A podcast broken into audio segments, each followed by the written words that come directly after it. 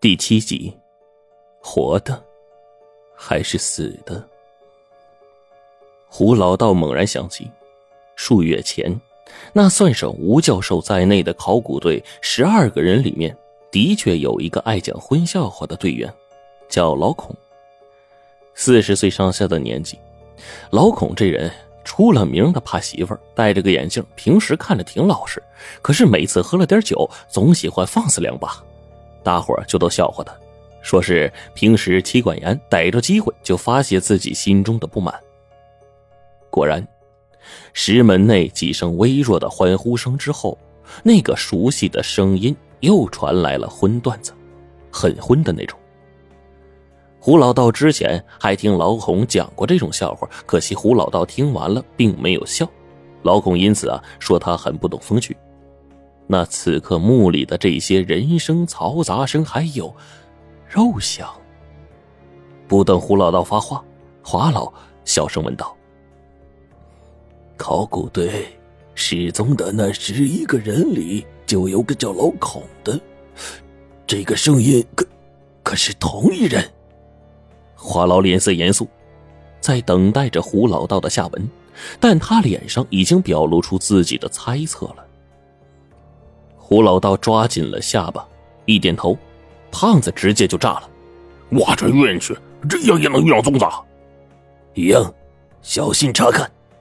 华老吩咐一声，玉英服从命令，机警的查看着四周。华老一把把胡老道拉到了一旁：“那是一个人失踪近半年，如今出现在这墓中。”胡老道点头，接口说：“他们的死。”我亲眼所见。华老阴沉着脸，胡老道也明白里头的玩意儿多半就不是什么好东西。这墓的邪性早已经显露出来了。此刻里面的说话声引起了他们的警觉，但无论如何也是要闯一闯的，因为他们这次来是肩负着使命。但根本不带两人商榷，石门位置突然轰隆隆的一阵巨响。大门开了，天经地明，赐我神灵脚踏七星。胡老道见事态不好，随手甩出了一杆五星旗。嘎嘣一声，五星旗打在了门内人的身上，但却并无惨叫声响起。令旗落地，响起了清脆的声响，几个人都直接呆住了。只见门内那个人并不在意，反而由惊变喜，激动的大喊：“老胡啊！” 竟然是你！胡老道到底是反应快，他睁大了眼睛，做出了一副激动到无以复加的模样，走过去拉住门内那人。华老他们不可思议的看着这一切，在两个人真挚的握手这一刻，胡老道的脚上不知何时多了一张符咒，被他悄无声息的用脚尖点在来人的背后，贴在那人身上。胡老道便在这个时候急退出去几步。门内站着的人正是老李，之前跟吴教授住家，一起喝酒吃肉那个。胡老道贴在他身后的那张符叫做“子午灭形符”，是一种能够令妖魔现形的符咒。其珍惜程度可以这样说：每个月都有一天的阳气是这整个月最盛的一天，画符必须预测好时辰，选出这一天的正午，最多只能画两张。也就是说，一个月只能画两张这种符咒出来。可这样珍惜的现形符贴在老李身上，竟然毫无效果。胡老道可不会忘记那天晚上发生的事儿啊！他苦劝吴教授他们别再继续发掘了，可是考古队执意不听，被我和我爸拖回去喝酒，灌了个半醉。半夜凌晨，一股强烈的不安令他坐卧不宁。赶紧就来到了锁龙台，来到锁龙台的那一刻，自己想尽办法都不能阻止这股吸力。当天晚上，考古队众人就被吸成了干尸，鲜血洒了一地，就连尸体都被吸进了地宫里面了。那是真正死去的人。可是现在，胡老道刚才的握手是在试探。老李手上的温度如常，他甚至专门为此捏了一下老李。可是当时老李眼中还闪过一丝不解呢。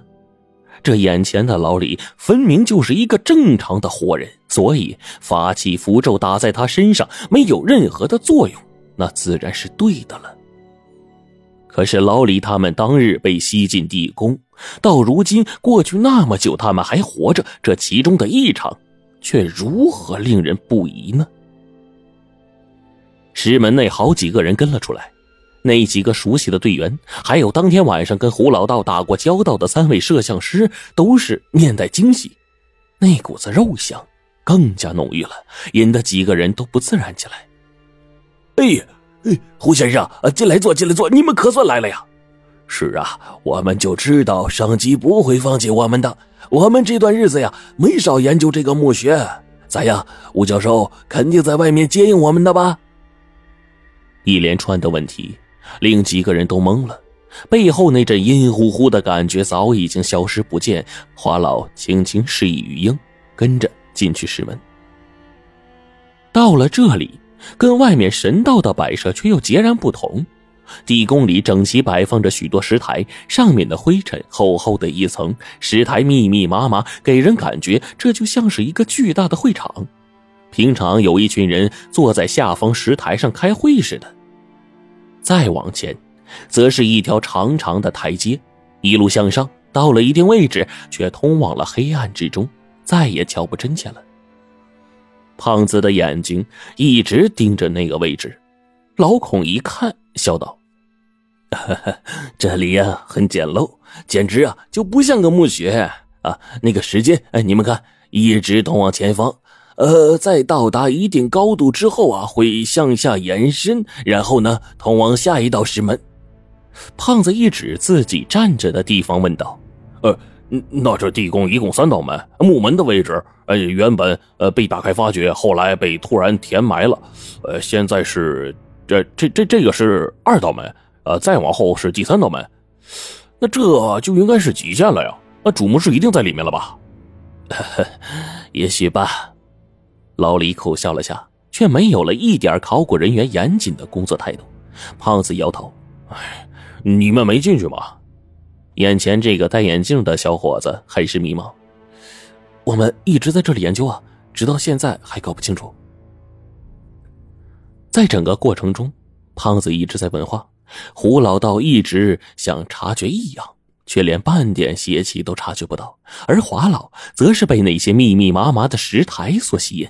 每一块石台上都刻着几段看不懂的文字，亦或是图案，但唯独雨英站在一旁不闻不动，仿佛一切都跟他无关一样。可他那双犀利的眼睛却始终没有离开过说话的众人。胖子问着话，最后来到于英这里拍了三下，于英突然反常的推了他一把。于英之后啊，找机会再告诉我们，从这些。所谓的人的种种特征来看，他们应该没说谎，句句属实。一群没说谎，但却被吸成干尸，踏入墓中却死而复生的人，还有这地宫又哪来的肉呢？如何支撑他们度过这半年呢？种种疑问令人不解。老李邀请四人坐下交谈的整个过程中，根本看不出来半点的破绽。他们用器皿煮的肉，甚至拆了一些木料用来生火，但是他们似乎自己也不知道发生了什么。胡老道坐了下来，试探道：“老李呀，你们在这困了一个来月了吧？”老李摇头说：“哎，老胡，你糊涂了，整整半年了。要不是这里头的一些发现呢，我们早待不下去了。整整半年。”胡老道心想：“这老李记得倒是清楚。”几下询问之后，几乎已经找准了情况。胡老道试探过考古队那天晚上发生的事但是老李他们似乎想不起来了，根本不知道自己是怎么进来的，就仿佛那段记忆被人强制性的给抹除了一般。从老李他们现在的表现来看，每天除了吃饭之外，他们的时间精力都用在解析这些石台文字上了，仿佛他们早已经入迷，一个劲儿的跟老胡他们讨论着些什么。他们不知道自己每天吃的肉是从哪儿来的，更不去考虑照明什么的，或者不如说他们压根就没有考虑过这些。如果仔细辨别，老李他们身上具备很多寻常人根本不具备的能力。当然，很多寻常人拥有的基本能力，他们也没有。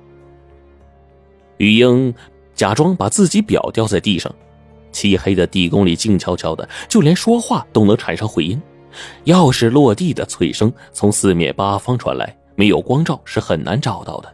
玉英趁机喊道：“呃，我的手表。”站在一旁的老孔竟飞快的从地上寻到那东西，一把交到玉英手里，顺便还善意提醒道：“哎，小哥啊，哎，来看看摔坏了没有啊？”这个动作呀，可是吓得胖子也后退了两步。